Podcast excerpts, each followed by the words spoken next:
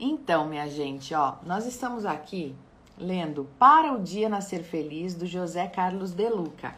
E hoje nós vamos ler o último capítulo, a última reflexão desse livro aqui, que todos os dias nos agraciou, né, com uma reflexão tão bonita.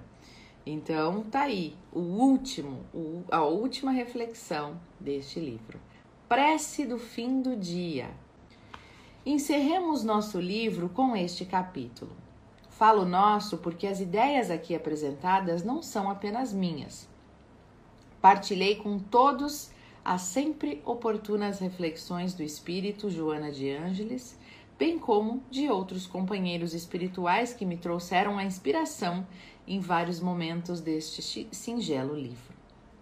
Às vezes eu tinha a impressão de que os espíritos me traziam pequenas lembranças, como se fossem recados amorosos aos seus tutelados que se acham encarnados. Notava em todos eles um amor incondicional por nós.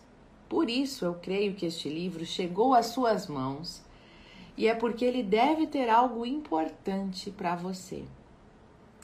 Nunca é à toa, né, gente? Nunca é à toa que a gente está num lugar, numa situação, ouvindo alguma coisa. Não é à toa que você está aqui agora. Não é à toa. Se você está aqui agora é porque você tem que estar aqui agora, né? Porque Deus sente que você precisa estar mais conectado a Ele, à espiritualidade. Então você tem recebido esse convite talvez há muito tempo, não só para uma oração, para uma reflexão, mas um convite dele. Você tem recebido esse convite e muitas vezes a gente não tem tempo, né?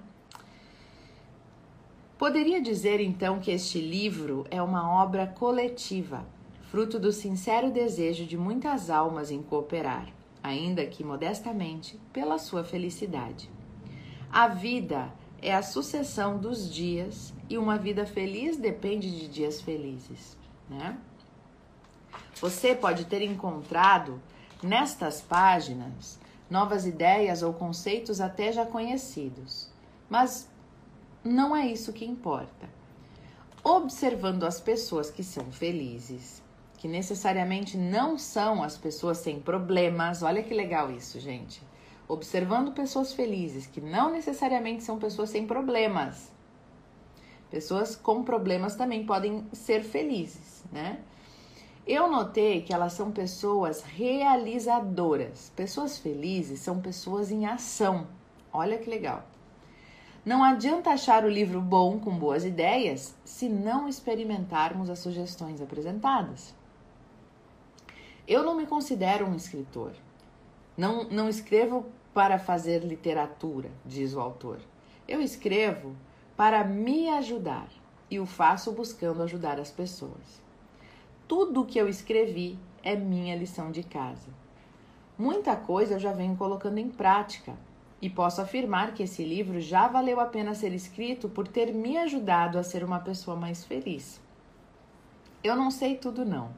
Tenho ainda muitas dificuldades a superar, mas eu sinto na prática que as ideias de Jesus são um valioso roteiro que nos conduzirá à tão sonhada felicidade. E agora, ao fim deste dia, eu me dou conta do quanto eu realizei, do quanto eu cresci, do quanto ainda me resta a fazer. Mas já é tarde, preciso dormir. Vou me jogar nos braços de Deus e dizer a Ele o quanto lhe sou agradecido por tudo que tenho e por tudo que sou. Muito obrigada, Senhor. Receba este livro como demonstração da minha gratidão. Que ele caia nas mãos dos meus irmãos de caminhada e ilumine os passos de cada um, tanto quanto iluminou os meus. E amanhã, Pai querido, quero me levantar, ajudar-me a aproveitar as horas e os minutos do meu dia da melhor forma possível, como se fosse o melhor presente da minha vida, o novo dia que começa. Boa noite, Senhor, e abençoe a todos nós. E é assim que este livro se encerra, com essa prece de boa noite, né, gente? É um livro tão bonito para o Dia Nascer Feliz que a gente acabou de encerrar aqui, ó. Eu gostei demais de fazer a leitura desse livro, nos trouxe assim muitas muitos aprendizados bons, né? Porque é muito gostoso, né, quando quando a gente vai sentindo, aprendendo com alguém que nos traz de uma forma tão. Eu acho que o José Carlos De Luca ele fala com o meu coração, sabe? Ele fala de uma forma tão simples e tão abençoada e vai nos fazendo sentir aquelas palavras, né? Fechando os nossos olhos, agradecendo a Deus por tanto amor, por tanta luz, agradecendo a Deus por tantas bênçãos em nossas vidas. Neste momento, mentaliza aí na sua mente todas as coisas e pessoas e situações pelas quais você é grato. Percebe o que vem na sua mente. Quais são os objetos de gratidão, as pessoas que te provocam gratidão. Para cada uma dessas coisas ou pessoas, diga baixinho na sua mente: Eu te amo, sou grato. Eu te amo, sou grato. Eu te amo, sou grato. Eu te amo, sou grato. Eu te amo, sou grato. Eu te amo, sou grata. Eu te amo, sou grata. Eu te amo, sou grata. Eu te amo, sou grata. Eu te amo, sou grata. Como é bom sentir esse sentimento de gratidão e de amor pelas pessoas tão maravilhosas que estão na nossa vida, pelas oportunidades fantásticas que nós temos, pelas possibilidades que nós temos diariamente, pelas chances de fazer de novo, pelas oportunidades de se reinventar, de se reconstruir, de começar tudo outra vez.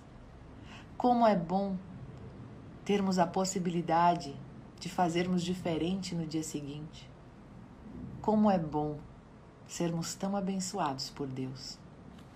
Ó Deus, nesse sentimento de amor e gratidão, queremos vibrar por todo o planeta Terra. Que todas as pessoas deste mundo possam sentir um pouquinho deste amor e dessa gratidão que estamos sentindo agora. Que todos possam ter a certeza de que nada, nada vem para nós sem que precise vir. Nada chega até nós que não seja nosso. Tudo é uma bênção, inclusive as dores, os desafios e as dificuldades. Que possamos compreender que até a dor mais profunda sempre passa, que tudo passa e que assim mesmo é a vida e está tudo bem. Que possamos aceitar as coisas como são, que possamos compreender que tudo está do jeito certo, da forma como deve ser.